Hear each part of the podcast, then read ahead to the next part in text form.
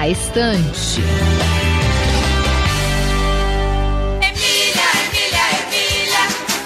Olá, galera, tudo bem com vocês? Bem-vindos ao Na Estante. O programa de hoje vai nos levar por uma coletânea de histórias e personagens que ouvimos falar desde pequenos. Eu sou Luísa Lima e está no ar mais um Na Estante.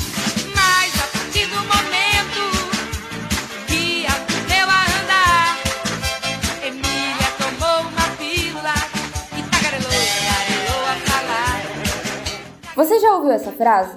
Um mapa e um passarinho. Esse caderno só pode ser do menino maluquinho.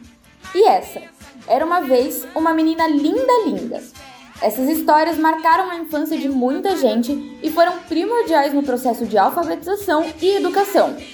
O Menino Maluquinho e Menina Bonita do Laço de Fita são só alguns exemplos de personagens importantes da literatura infantil.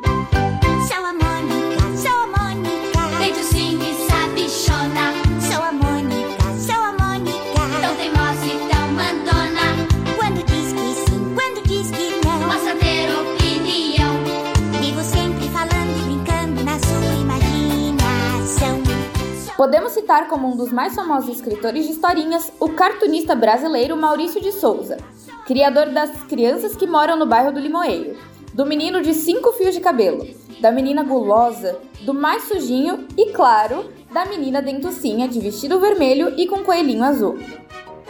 Cascão! Perdeu a noção do perigo! Ai, não fui eu quem deu nó nas orelhas do Sansão, Mônica.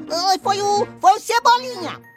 O Cebolinha tá viajando! Só pode ter sido você! Ai, piedade! Oh, foi um momento de fraqueza. Depois eu desato os nós. Assim como eu, muitas crianças foram influenciadas por essa tão amada turminha, que além de nos mostrar as incríveis aventuras, também ajudaram no processo de leitura e aprendizado. A pedagoga Thais Montemor fala sobre como o uso de livros desde a primeira infância influencia na formação da criança. Olá, eu me chamo Thais Montemor, eu sou pedagoga pela Universidade Presbiteriana Mackenzie e também neuropsicopedagoga pela Universidade São Luís. Qual a importância da literatura infantil na primeira infância?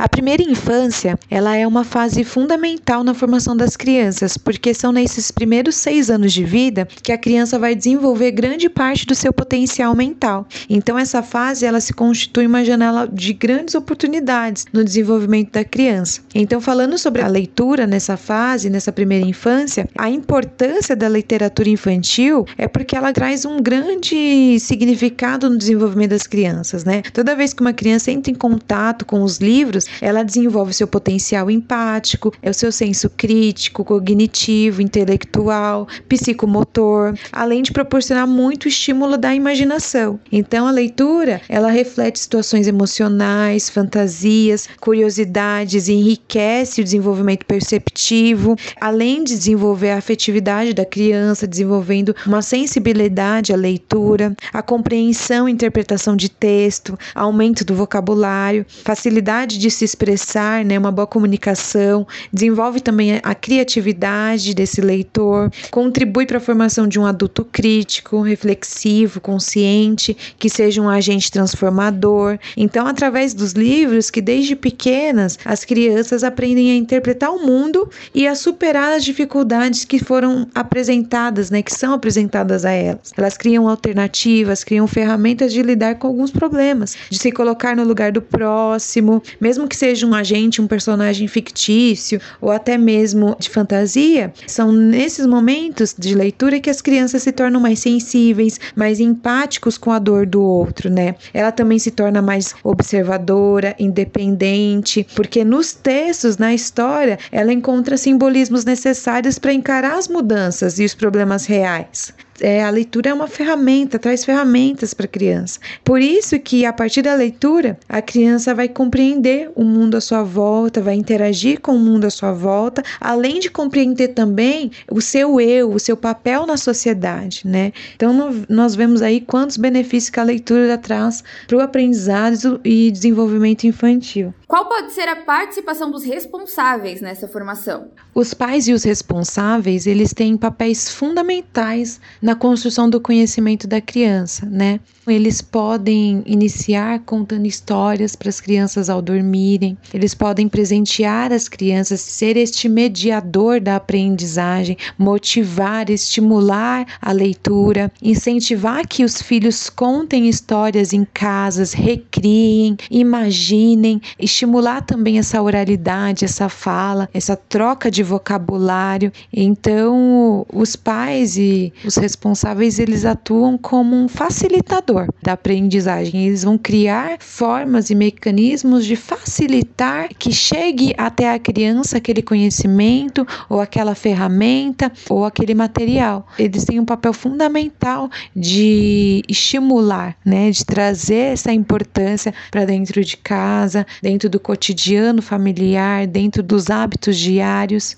Quais são os benefícios da leitura para os pequenos? Os benefícios da leitura nessa fase da primeira infância, além dos que eu já citei anteriormente, que interferem na formação do sujeito, na formação de um aluno que está no seu processo de aprendizado, de aquisição de conhecimentos, a leitura também estimula a curiosidade, estimula a imaginação, a criatividade, a aprendizagem da criança, ela melhora a sua interação com o mundo e também serve como um recurso terapêutico em alguns casos de autoconhecimento, de superação, traz uma visão de mundo por meio das interpretações da história, também traz um desenvolvimento cognitivo, socioemocional, além de trazer também atividades e momentos prazerosos para as crianças, divertidos. Como pedagoga, qual é a sua indicação de leitura para crianças e responsáveis a respeito da literatura infantil. Minha indicação de livro para os pais é A Importância do Ato de Ler, do Paulo Freire. É um livro que traz bastante diálogos sobre alfabetização, né, esse processo de alfabetização. Esclarece bastante que a leitura da palavra ela é precedida da leitura do mundo, então traz diálogos reflexivos bem interessantes.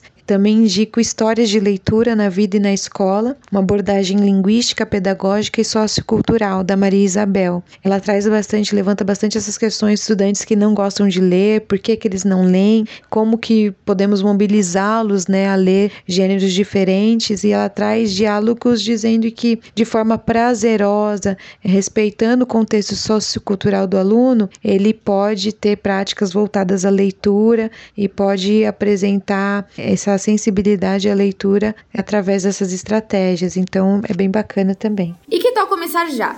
Livros infantis, além de serem vendidos em grandes livrarias, podem ser encontrados em sebos por preços mais acessíveis, em bibliotecas para locação e até mesmo em PDF para download.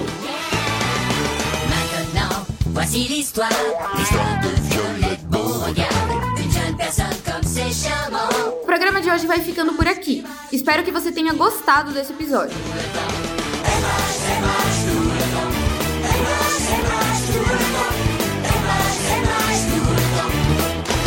O Na Estante é uma produção dos alunos de jornalismo e rádio TV da redação multimídia da Universidade Metodista de São Paulo. Apresentação por Luísa Lima. Trabalhos técnicos por Léo Engelman e orientação da professora Filomena violon. Na estante.